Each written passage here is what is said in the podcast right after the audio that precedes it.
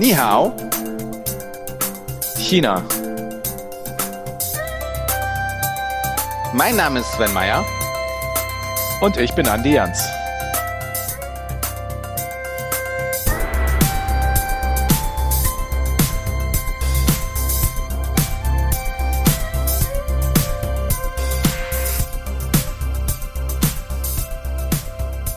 Dajahao, 欢迎你们参加我们的 Podcast。你好，China。Der China-Podcast mit Sven Meyer und Andi Jans.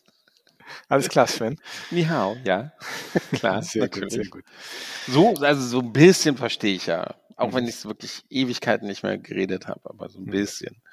Ja. Habe ich, Ich- eine Idee, was du gesagt hast. Ich habe alle begrüßt zu unserem Podcast heute. Und natürlich möchte ich auch alle begrüßen. Auch die, die vielleicht nicht dem Chinesischen so mächtig sind und eher auf meinem China-Niveau sind. Also quasi gegen Null tendieren. Da, ich habe halt ein paar Jahre da gewohnt, ne? Haben wir das hier schon mal erwähnt? Ah, Erzähl noch mal. Nein, erzähl's nicht. Nein, bitte nicht. Nein, nein, nein. War ein Scherz. Wer es hören möchte, der hört sich einfach einen der zahlreichen anderen Podcast-Folgen an von Nihao China, weil das wurde schon sehr häufig erwähnt. Ja, Sven, heute machen wir eine kleine Zeitreise. Wir wollen ein bisschen gucken, was sich in China, diesem wunderbaren Reiseland, in den letzten 50 Jahren getan hat. Und ähm, du und ich, wir sind ja auch schon ein paar Jahre in China unterwegs, touristisch und ähm, viele Kontakte dorthin, lieben dieses Land als Reiseland und wir haben uns aber Gäste eingeladen, die noch viel länger dort unterwegs sind, touristisch. Auch maßgeblich ähm, das touristische China für Deutschland mitgestaltet haben. Ne? Ich bin auch ein bisschen neidisch, denn das China, was die beiden kennengelernt haben, das hätte ich eigentlich auch gerne noch gesehen. Hm. Also das ist wirklich so, da, weil ich kenne ja beide auch schon sehr gut, bin mit beiden schon durch China ge gefahren. Und was die da für, für Geschichten erzählt haben, das ist wirklich sehr, sehr lustig. Und dann Mhm. erinnere ich mich an das eine oder andere sehr gute Abendessen in China zurück. Mhm. Mit, mit ein bisschen, mit ein bisschen Wein Ein bisschen und Schnaps. sehr, sehr leckerem Essen und dem Schnaps. Und Mhm. dann die Geschichten da zu hören, was, was einfach die alten Geschichten von damals, ah, könnte stundenlang zuhören. Leider haben wir nicht viel Zeit, aber es sind zwei echte Spezialisten und ich freue mich sehr, dass sie zugesagt haben, heute mit dabei zu sein. Der erste Gast ist jemand, der gar nicht so weit weg von mir sitzt, denn der ist äh, bei Gebeco schon ganz, ganz lange dabei, das äh, China-Geschäft mitzugestalten, das Produkt zu organisieren. Und äh, ja, ich freue mich sehr, dass er zugesagt hat. Und wir begrüßen recht herzlich Rolf Dieter Scherer, aka Aki Scherer. Herzlich willkommen.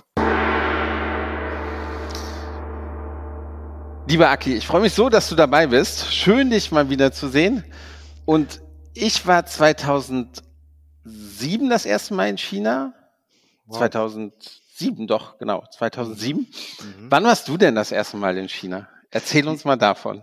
Ja, herzlich gerne. Ich habe gerade eben nochmal nachgedacht, wann ich das erste Mal in China war. Das war tatsächlich 1987. War meine erste China-Reise. Mhm. Okay, wow. Ja, das war ja nun gar nicht, äh, also da hatte, gab es ja überhaupt China-Tourismus erst seit, man sagt so seit Ende der 1970er Jahre. 1978 ging das eigentlich erst los mit Studenten, die damals dann äh, in Shanghai oder Beijing ihr Studium antraten, aufnahmen. Äh, aber davor gab es ja eigentlich gar keinen offiziellen Tourismus nach China. Wie, wie, wie war das damals? Das muss ja eine vollkommen andere Welt gewesen sein, die nichts mehr mit, mit dem China von heute zu tun hat, oder? Richtig, das war damals, aber meine, meine ersten Eindrücke waren, das war alles grau. Ähm, ich war, glaube ich, auch das erste Mal, nee, ich war Mai, war ich in China und ähm, da war eigentlich alles grau. Die, die, die, die Städte, die Häuser, die, äh, die Straßen, ähm, die Menschen, in in, da liefen wirklich noch viele Menschen in ihren typischen, diesen, dieser Mao-Kleidung, diesen Arbeiteranzügen rum, mit, mit so einer, mit so einer Mütze auf dem Kopf. Und, äh, unser, und der einzige Lichtblick war damals unsere Reiseleiterin, eine junge Chinesin, die äh, irgendwie eine pinkfarbene Hose und, und, äh, und ein Sweatshirt anhatte, die stach da wirklich draus hervor. Aber ansonsten meine ein, ersten Eindrücke waren ähm, wahnsinnig viele Fahrräder, die man jetzt ja kaum noch sieht. ähm, auch sehr viele so Lastenfahrräder, wo dann überwiegend ähm, Kohlebriketts und äh, oder im Winter auch Kohlköpfe halt transportiert wurden, die dann für den Winter dann immer äh, gebunkert wurden auf den Balkonen. Ähm, ja, und es war, es war eigentlich ein, ein, ein sehr äh, relativ monotones Bild. Es gab natürlich auch in Beijing und in anderen Städten noch äh, sehr weitläufige Altstadtbezirke, die es heute ja auch weitestgehend nicht mehr gibt, beziehungsweise nur noch in sehr, sehr kleinem Umfang. Aber das war damals so, das war damals so prägend. Auch keine großen hohen Gebäude. Da, damals war meine ich, wurde Ende der 1980er Jahre wurde als erstes, ähm, sag ich mal, Fünf-Sterne-Hotel wurde an der dritten Ringstraße das äh, Kunlun Hotel glaube ich, eröffnet und dann folgte als nächstes folgte dann das äh, Great Wall Sheraton Hotel. Das waren so die mit auch die höchsten Gebäude damals in der Die Stadt. gehen ja heute unter, also die sind ja heute ja. irgendwie gar nicht. Wie, wie war die, welche Reise hast du denn da gemacht? Das ist ja eigentlich fast noch, so, so glaube ich zumindest, fast, fast identisch zu den heutigen Klassikern, oder? Mm, ja, das war damals eine, eine Reise auf Einladung äh, des Tourismusamtes von der Stadt Dalian im, im Nordosten äh, von äh, China und äh, die Reise führte von Beijing äh, nach Harbin.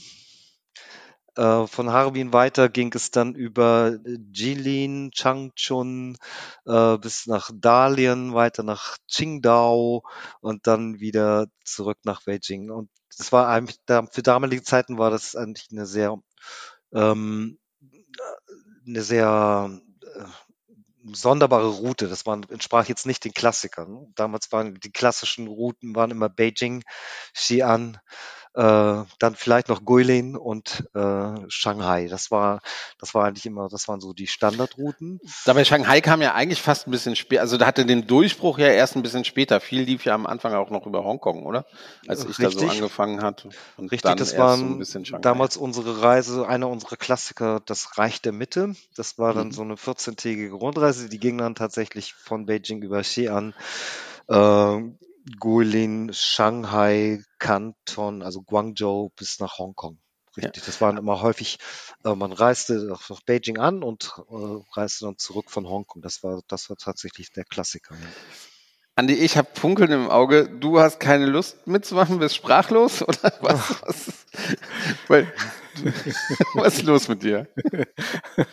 Alles gut, lieber Sven. Hallo Aki, auch von mir. Äh, liebe Grüße vom ersten Stock ins Erdgeschoss. Wir sitzen ja gar nicht so weit voneinander. Und ähm, ja, ich finde das immer spannend zu hören, welche, welche Routen man sich damals irgendwie ausgedacht hat. Ne? Also diese Nord-Ost-Route, die du gerade beschrieben hast, die wäre ja heute auch kein Reiseklassiker in dem Sinne. Ne? Vielleicht Qingdao bekannt durch das Bier, ne? ganz kurze Zeit auch deutsche Kolonie gewesen, aber Städte mhm. wie Harbin, die ja sehr russisch geprägt sind und, ja. und wo es auch die, die Minarette gibt, ähm, diese, diese russischen, die, wie man sie aus dem Kreml kennt, äh, sehr kalt Richtung Sibirien. Ähm, das sind ja keine Städte, die der normale deutsche Tourist besuchen würde. Du bist nun schon sehr lange dabei, begleitest, äh, glaube ich, äh, das China-Geschäft nicht nur bei Gebeco schon sehr lange, sondern ich glaube, du bist auch einer der Menschen der deutschen Touristik, die diesen chinesischen Markt, ähm, glaube ich, maßgeblich mitgeprägt haben, weil du schon so lange dabei bist. Deswegen will ich dich fragen, Attraktionen wie die verbotene Stadt, wie der Himmelstempel in Peking, dieser grandiose kaiserliche Tempel.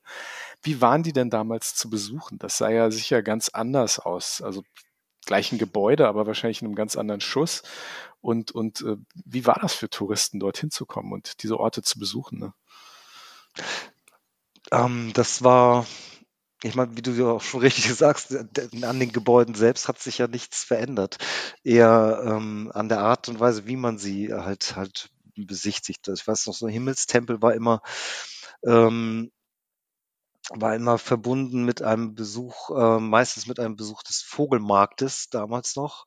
Äh, und, äh, und dann ging man, wenn man den Himmelstempel äh, verließ, dann ging man noch durch so eine, so eine Gartenanlage, wo halt damals sehr viele Menschen halt noch saßen, äh, das chinesische Schach äh, spielten oder auch einfach äh, so musizierten mit so traditionellen Musikinstrumenten oder eben ganz einfach mit ihren Vogelkäfigen spazieren gingen. Ähm, das sieht man ja heute auch weniger.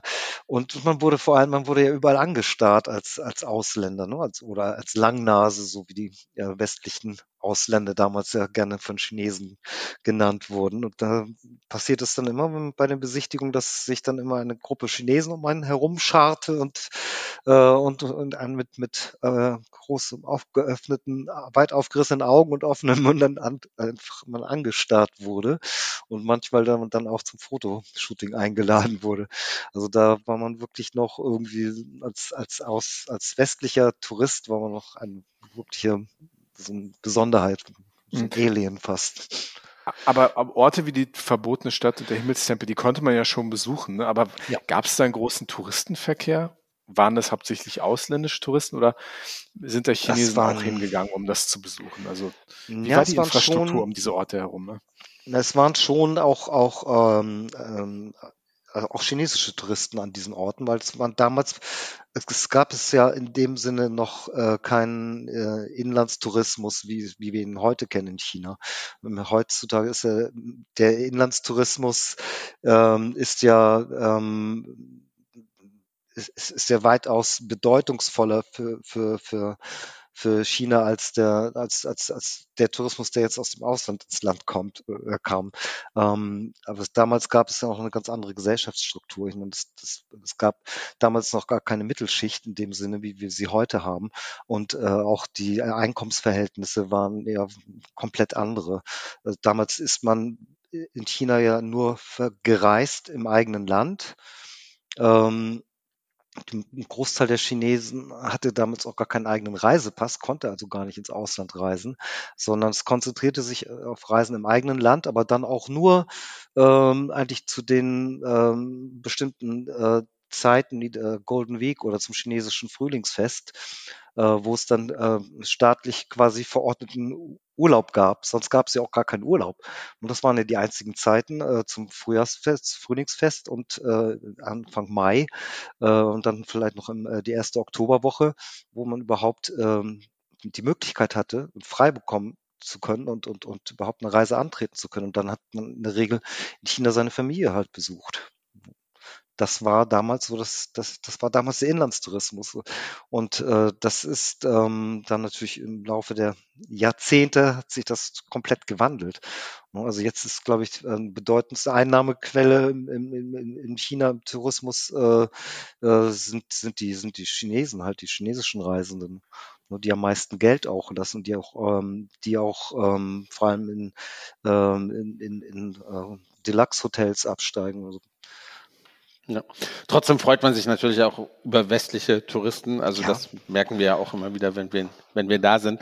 Wie, wie ist man denn früher gereist? Also das ist ja schon eine, die Route, die du gerade gesagt hast mit, mit Harvin und, und Dalian, ist ja schon ungewöhnlich. Wie seid ihr damals gereist und, und wie waren denn da, also die Infrastruktur, das muss ja auch irgendwie Stunden gedauert haben, genau. im, im, also oder Tage im Vergleich zu, zu heute, oder?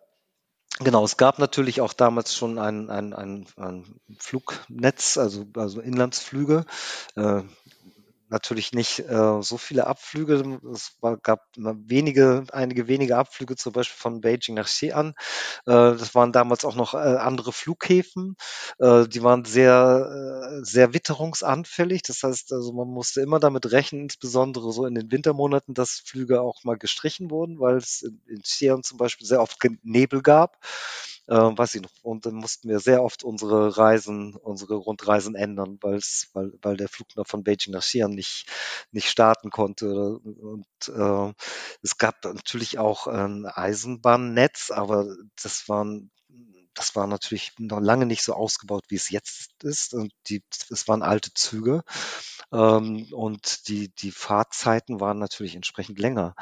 Ähm, wir haben damals die, die Zugfahrt von Beijing nach Xi'an auch wieder so ein Klassiker. Äh, das waren in der Regel waren das, war das eine Fahrt mit dem Nachtzug. Ne, da stieg man äh, nachmittags um 17 Uhr bestieg man den Zug in Beijing und ist am nächsten Morgen um 7, 8 Uhr dann in Xi'an äh, eingetroffen. Heute mit den modernen Hochgeschwindigkeitszügen dauert diese Fahrt noch äh, vier, fünf Stunden vielleicht. Ne? Das, äh, also gar kein Vergleich. Das war damals alles natürlich viel, viel zeitaufwendiger. Es, es ist lustig. Es ist einerseits sehr interessant, dir zuzuhören, wenn du über die Vergangenheit redest. Da merkt mhm. man so ein Leuchten in deinen Augen. Aber genauso fasziniert scheinst du vom modernen China zu sein, oder?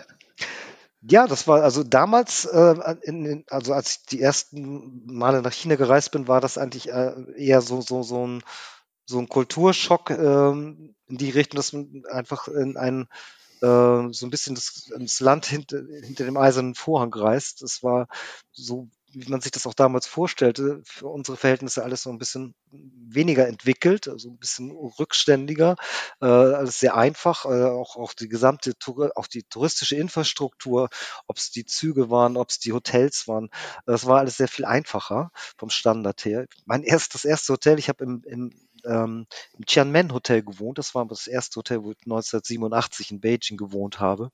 Äh, da gab es noch eben wirklich, da sind ja immer noch die äh, sehr hohen Räume. Äh, das ist ja so im russischen Stil gebaut. Das sind sehr, sehr hohe äh, Decken und äh, mit so ganz langen, schweren Vorhängen.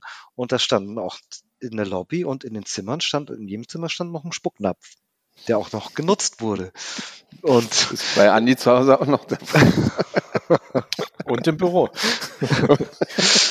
ja, und, und, ähm, und da war ja es war so ein Kulturschock in die Richtung, oh je, das ist ja wirklich ein armes Land, lange über viele Jahre, Jahrzehnte abgeschottet vom Westen und das hat sich dann, ähm, also ich sag mal, seit seit Ende der 90er Jahre hat sich das total gewandelt. Also das war dann eher der Kulturschock ging in die andere Richtung. Man hatte vielleicht noch die Vorstellung, dass alles so ein bisschen rückständiger sei in China, aber das war ja genau das Gegenteil der Fall. Die sind uns ja mittlerweile in, vielen Dingen weit voraus. Also ob's ähm, äh, die, die, ich meine, die, die Flughäfen, die sie dort aus dem Boden gestampft haben, die, die modernsten Züge, äh, dann aber auch ähm, aber auch die, äh, die Architektur in den Städten, äh, das ist, ist ja wahnsinnig. Ich, ich erkläre das immer gerne am Beispiel von Shanghai.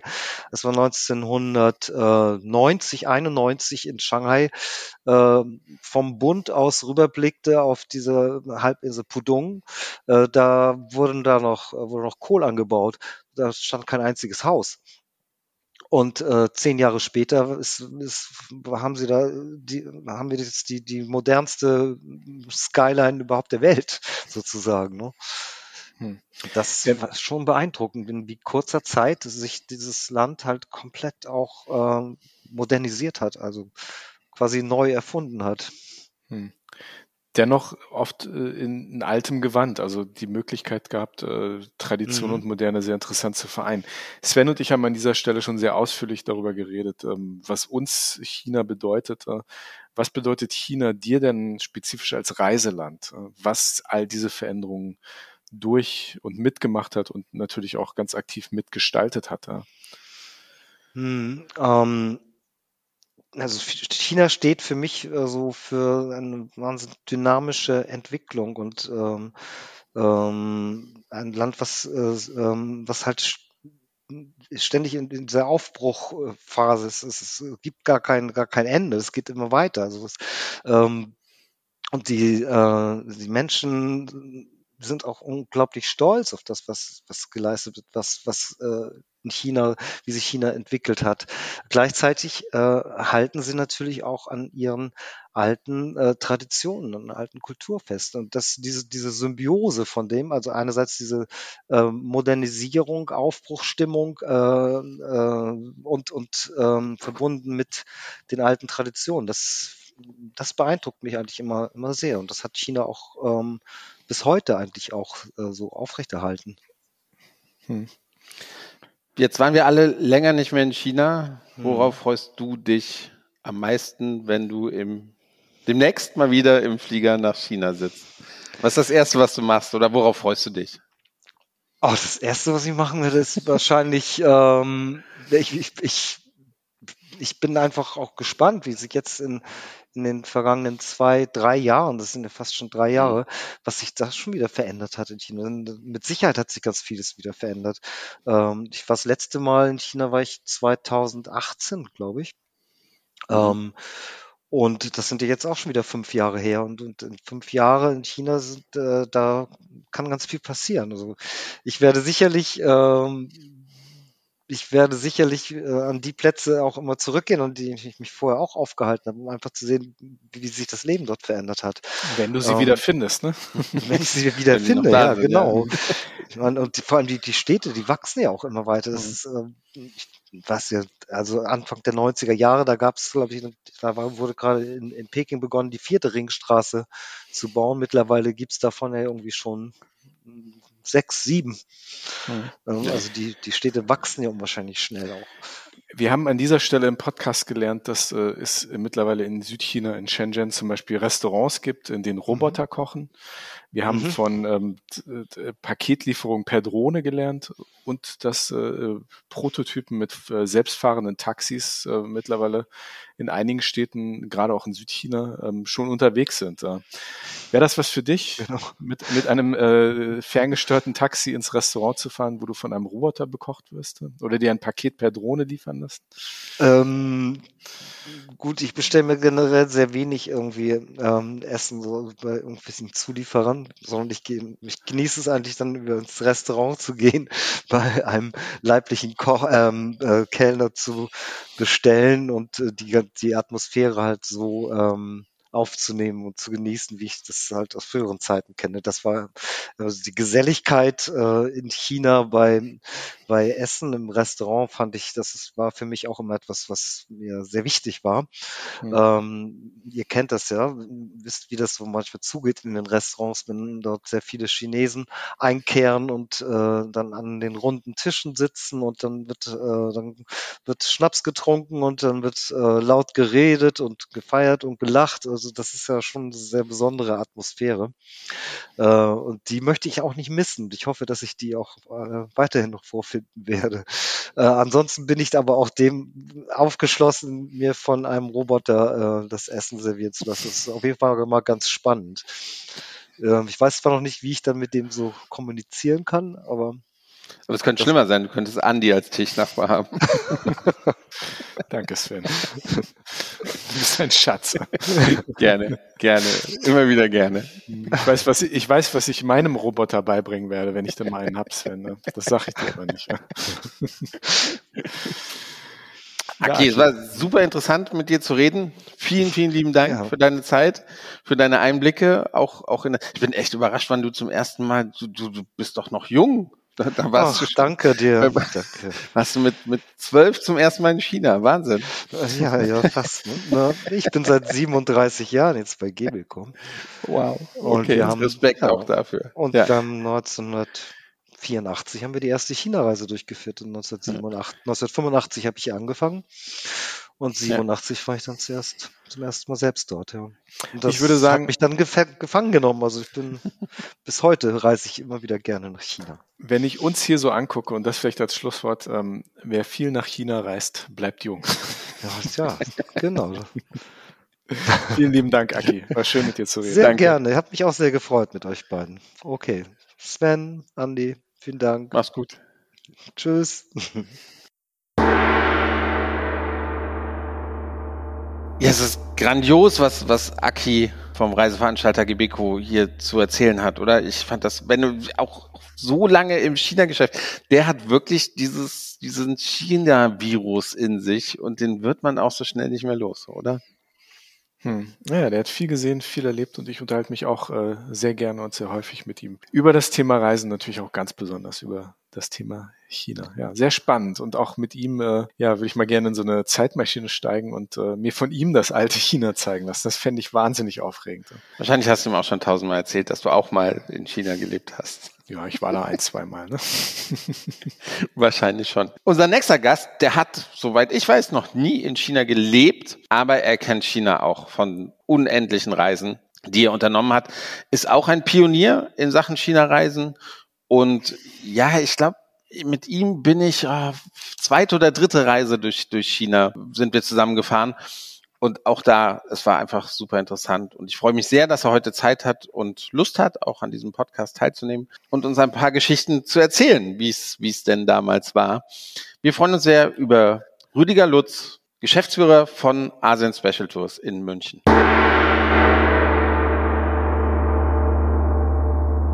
Lieber Rüdiger, es ist mir eine wahnsinnige Freude, dich mal wiederzusehen. Wir hatten ja auch leider durch die Pandemie längere Zeit keinen Kontakt mehr. Dabei habe ich mit dir eine der ersten China-Reisen durchgeführt. Da waren wir gemeinsam auf Reisen. Du hast mich gerade eben noch mal dran erinnert. Ja, ja. Schön, dass du dabei bist. Ja, alles klar. Freut mich ja, dass wir uns mal wieder so hören. Diese alten China-Kämpfer, gell?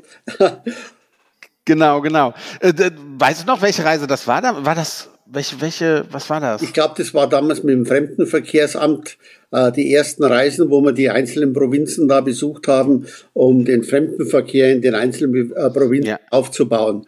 Und da waren wir ja bis hinten in Urumqi hinten, beziehungsweise im ganzen Westen.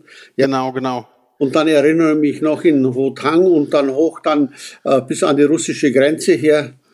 Stimmt, stimmt, ja. Tolle Reise, tolle Reise. Bisschen her. Und da habe ich damals schon gemerkt, du, du brennst auch für China, ne? wie, wie wir alle. Ja, ja. Wo, woher kommt das? Wann warst du zum ersten Mal in China? Sag mal. Ich, äh, wir haben 94 haben wir das erste Mal angefangen, weil 94 war ich das erste Mal in China und es war gerade äh, diese Zeit, wo der Umbruch in China war. Da äh, hat Shanghai äh, begonnen, die ganzen Stadtautobahnen zu bauen. Ja, die waren in 1,7 Kilometer, erinnere ich mich noch, äh, waren da diese Stadtautobahnen äh, gebaut und dann waren der Fernsehturm ist gerade entstanden und so weiter. So, das war in dieser Zeit. Und da hat natürlich, und das erste Mal, wie ich in China war, hatten wir noch mit diesem äh, sogenannten Spielgeld da in diesen äh, Läden haben wir da einkaufen können. Da hat äh, der, der äh, Yuan, der hat noch gar nicht, der war noch gar nicht kompatibel und mit dem konnte man als Ausländer gar nicht zahlen. Spielgeld, vielleicht haben wir ein paar jüngere Zuhörerinnen und Zuhörer auch. Wie, wie, wie kann ich mir das vorstellen? Wie war das damals dann, ja, wenn, wenn ihr bezahlen wolltet? Die, die Fan haben es geheißen. Ne? Mit denen hast du äh, letztendlich äh, bezahlen können. Du hast dann umwechseln müssen, deine Dollars umwechseln müssen in dieses Spielgeld und dann hast du ja nur in diesen Freundschaftsläden als Fremder hast du ja nur in den Freundschaftsläden einkaufen dürfen. Da war die Ladentheke, die war noch äh, mit rohem Holz, das heißt also von von, Handwerkern gebaut und so weiter. Da hat es noch keine Rolltreppen oder keine äh, äh, Geschäfte gegeben, die äh, letztendlich auf dem westlichen Standard war. Da hast du noch einkaufen müssen, da bist du hingegangen, dann hast die Ware bekommen, hast anschauen dürfen, dann hast du einen kleinen Abriss bekommen von so einem Block, dann hast du diesen Abriss vorzeigen müssen, dann hast du die Ware deklarieren lassen müssen, dann hast du mit diesem Deklarieren, hast du dann erst mit dem nächsten zum Zahlen gehen können, dann hast du wieder den Abschnitt bestätigt bekommen, dann bist du wieder zurückgegangen, hast ihn abgegeben und dann hast du irgendwo anders deine Ware dann ausgehändigt bekommen.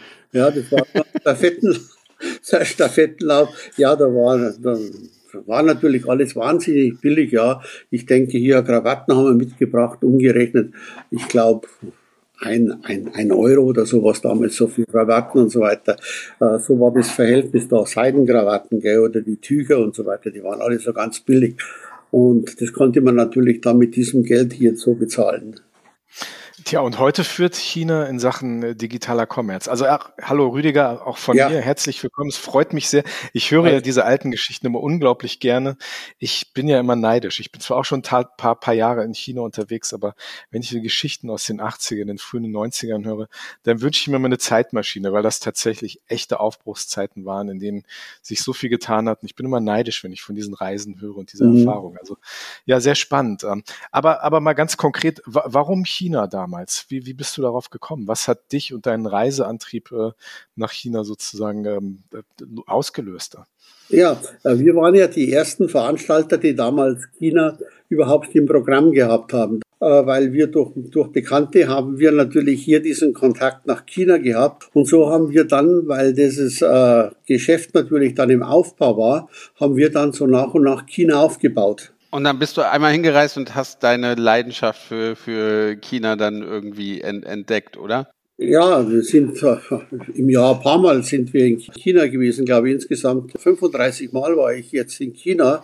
Und äh, damals war natürlich China so interessant und ist mir überall eingeladen worden. Und so hat sich natürlich der Tourismus in China dann aufgebaut, weil die haben natürlich sehr viel für den Tourismus getan.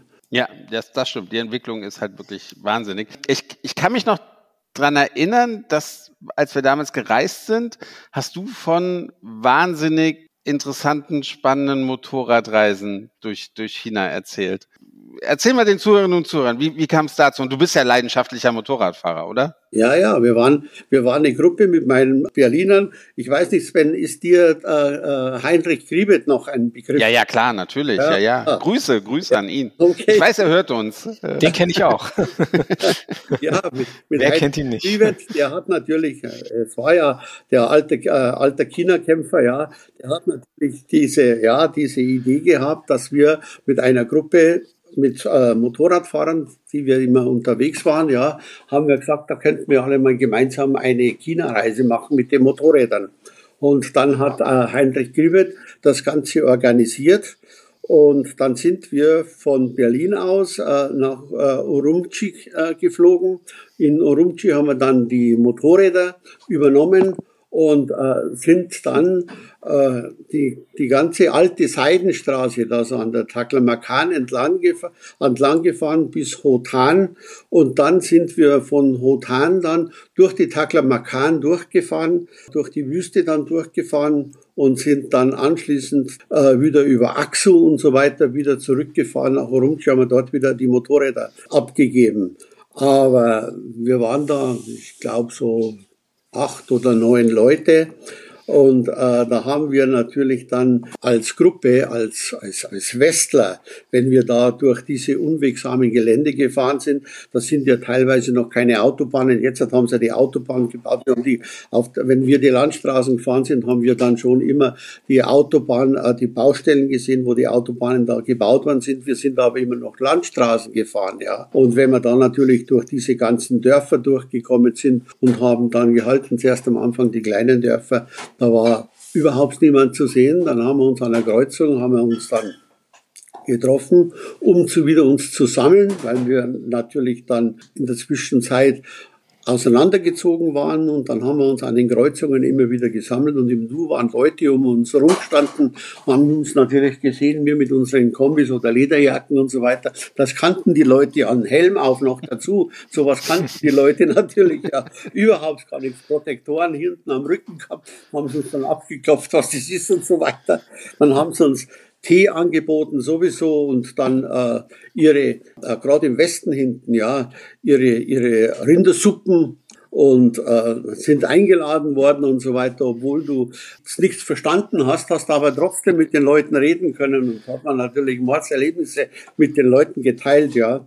Und äh, da sind wir natürlich dann auch, wie wir durch die äh, Taklamakan gefahren sind, ist uns dann der Sprit ausgegangen, weil wir so viel Gegenwind gehabt haben und haben das nicht so berechnet. Dann haben wir zwar Begleitfahrzeuge dabei gehabt und äh, dann ist ein Tanklastwagen ist gekommen, für das der Gott sei Dank Sprit dann da, dabei gehabt, kein Diesel, sondern Sprit. Das muss man dazu sagen. Dann haben wir von dem, mit dem oder über den auftanken können, dann sind wir wieder nach Axel gekommen und so weiter. Also das war schon unwahrscheinlich äh, abenteuerlich. Das sind ja wirklich so die, die, die, die klassischen Orte der chinesischen Seidenstraße, die ja mittlerweile ja.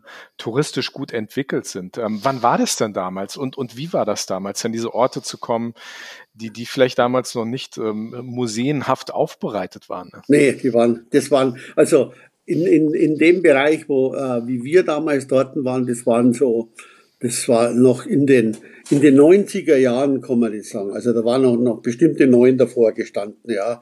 Waren noch keine 2000er. Und da war natürlich noch nichts erschlossen da im Westen.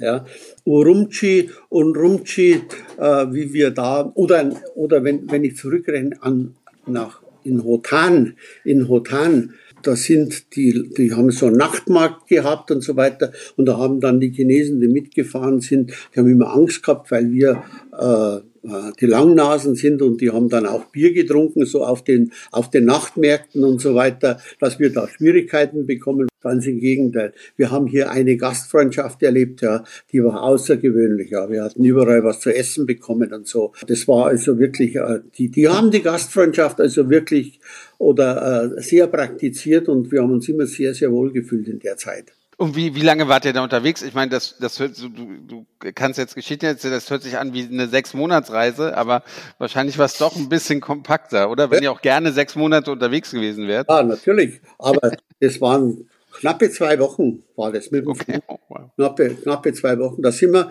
genau, ich weiß es, da sind wir 3500 Kilometer sind wir mit den Motorrädern unterwegs gewesen, ja.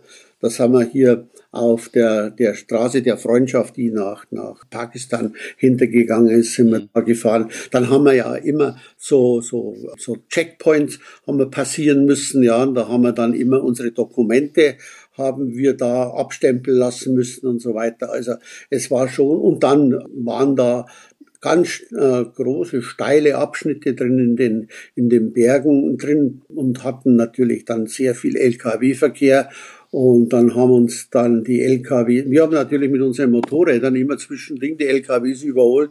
Und dann haben wir bei diesen Checkpoints und so, haben wir dann natürlich dann Bilder gesehen, äh, wo LKWs äh, den Berg runtergefahren sind. Da mussten sie immer durch so Kuhlen durchfahren, wo Wasser drin gestanden sind, dass die Bremsen wieder, dass die Bremsen wieder abkühlen und so weiter. Und dann haben wir da Bilder gesehen, wo die Reifen gebrannt haben, weil sie äh, nicht genug gekühlt oder, oder weil sie zu heiß geworden sind. Also das war schon wirklich immer sehr abenteuerlich. Das ist ja eine Gegend, die wirklich von äh, Kulturschätzen geprägt ist. Also ob das nun die, die Grotten sind ähm, in, in Dunhuang, wo es, wo es, wo es, also diese Höhlen, wo, wo es diese buddhistischen Skulpturen, Wandmalereien gibt oder, oder, oder sonst wo. Also konnte man das damals auch besuchen? Ja. Gab es da Orte? Also da, da konnte man wahrscheinlich einfach reingehen und gucken. Ja, ja, ja. Wir, wir sind da hingefahren. Wir waren ja mit dem äh, Motorrädern dort. Wir sind da hingefahren und haben Führungen bekommen. Da waren ja fast keine fast, äh, fast keine Touristen da oder keine Touristen, kann man mal sagen, waren keine Touristen da, sondern wir konnten da durch, durchgehen und konnten uns das Ganze zeigen lassen und so weiter. Äh, das war also nur alles für uns da, ganz, ganz wenig Verkehr und äh, das war also noch eine gemütliche Zeit, so wie es jetzt zur Zeit ist, ja, dass da busseweise die Touristen oder die Besucher hingekarrt werden und so und dass das alles so kommerziell aufgebaut ist mit Tickets und ziehen und so weiter. Das hat's da alles gar nicht gegeben, sondern da bist du hingekommen, warst du Fremder und dann haben sie sich gefreut, dass du dich für, das, äh, für, für, für die Kultur interessierst. Und dann haben sie sich gleich begleitet und haben dich gleich eingeladen und so. Also da waren wir natürlich immer die Exoten. Sehr spannend. Du, du hast gerade eben gesagt, du warst so 35 Mal oder um ja. mehr als 30 Mal schon, schon in China. Ja. Schwierige Frage. Was war denn dein schönster Augenblick?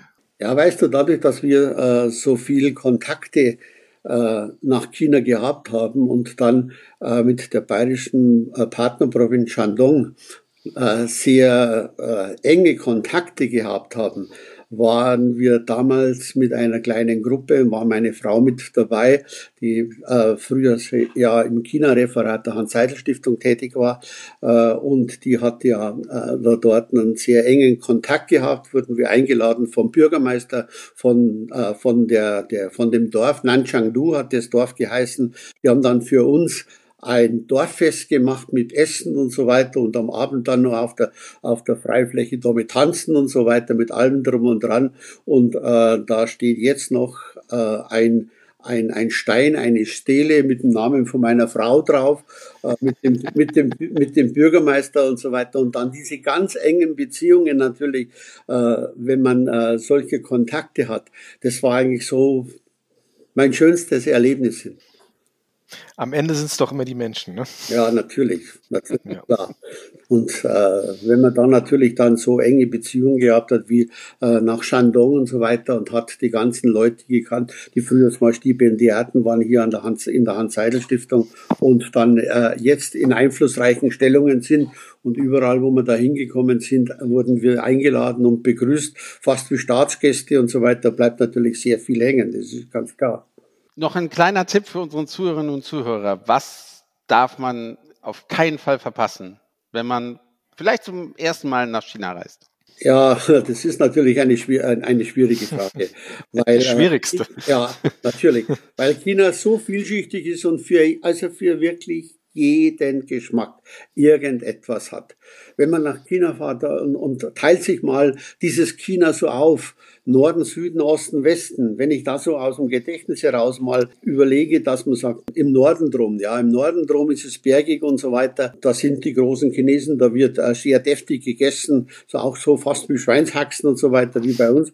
Wenn ich dann runtergehe, im Süden runter, ja, das, das sind die, da, da, da wird sehr viel mit Gemüse und so weiter gegessen gegessen oder wenn ich rübergehe so im, Osten, ja, diese, diese Küche am Meer, dieses maritime Essen und so und dann im Gegensatz zum Westen, ja, das ja doch muslimisch geprägt ist, wo es äh, dieses muslimische Essen gibt. Ja, das ist so vielschichtig und diese Kulturen in allen Bereichen. Also China kann man nicht auf einmal kennenlernen.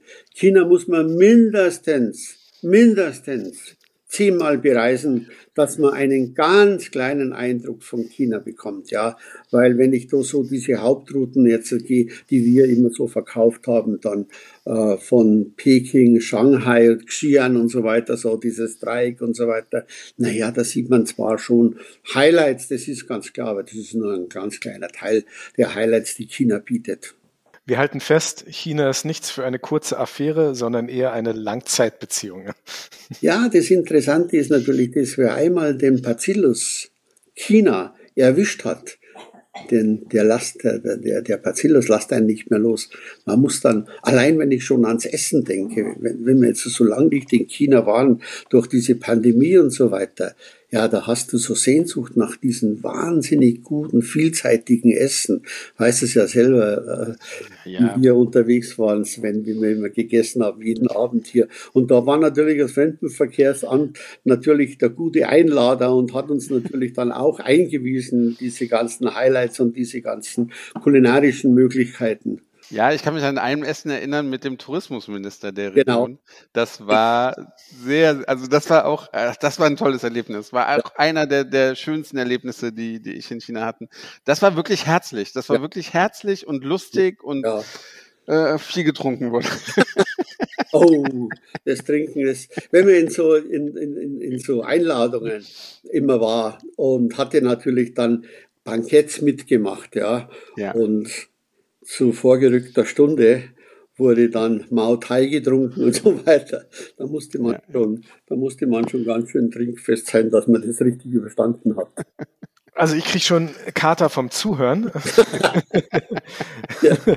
War auf jeden Fall sehr, sehr interessant, ja. Herr Rüdiger. Wir bedanken uns für das Gespräch okay. und ja, wenn ich eine Zeitmaschine hätte, dann ja, dann würde ich, äh, würde ich, wüsste ich, wo ich hinreisen würde. Ja, also wir brennen schon, dass China öffnet wieder und äh, China ist wirklich, ist wirklich eine Reise wert, da kann man also nichts sagen. Diese Vielseitigkeit ist so eine Bereicherung fürs Leben, so eine andere Kultur. Und allein von der, von der Kulinarik her und so weiter, ja, äh, muss ich schon sagen, rendiert sich das schon, ganz abgesehen von den Highlights und von den Kulturen, die man hier erlebt. Wir freuen uns auf die Öffnung. Ja, wir auch. Wir freuen uns gemeinsam, dass wir uns in China wiedersehen, oder? Alles klar, Sven. Okay, vielen lieben Dank, lieber Rüdiger. Okay. Dankeschön.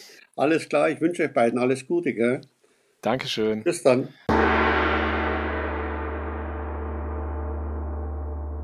Ja, lieber Sven, jetzt haben wir ein bisschen in den touristischen Geschichtsbüchern Chinas geblättert und so einiges erfahren. Ich bin wirklich, äh, wie du schon gesagt hast, auch ich bin neidisch. Jetzt hat der Neid auch mich gepackt und wie ich dem Rüdiger eben auch gesagt habe, ich äh, würde gerne eine Zeitmaschine haben und, und diese Zeit erleben, diese Aufbruchsstimmung, diese Veränderung. Veränderungen habe ich auch viel gesehen, aber das war ja nochmal eine ganz andere Zeit, die, die 80er Jahre, die 90er Jahre. Also wahnsinnig interessant, oder? Ja, auch immer, wenn ich, wenn ich alte Fotos sehe aus, aus China, man kennt sie ja wirklich auch noch, was, was Aki ganz am Anfang gesagt hat, die, die Skyline von Pudong, da kenne ich auch noch die Fotos, wo halt auf Pudong-Seite wirklich rein gar nichts ist. Vielleicht steht da ein, ein Bauernhaus oder sowas rum. Und einfach diese Entwicklung, die China hinter sich hat, das ist schon sehr, sehr beeindruckend. Und wie ich finde, können die Chinesen auch vollkommen zu Recht darauf sehr stolz sein. Hm, heute steht dort äh, das höchste Gebäude Chinas. Ne? Eins der höchsten Gebäude der Welt. Also da gibt es einiges zu sehen. Also China immer eine Reise wert. Auf jeden Fall und gerne so schnell wie möglich. Wir verabschieden uns von euch. Würden uns freuen, wenn ihr beim nächsten Mal wieder dabei seid bei Nihao China, der China-Podcast mit Sven Meyer und dem Chinesen Andi. Seid ihr? Seid ihr?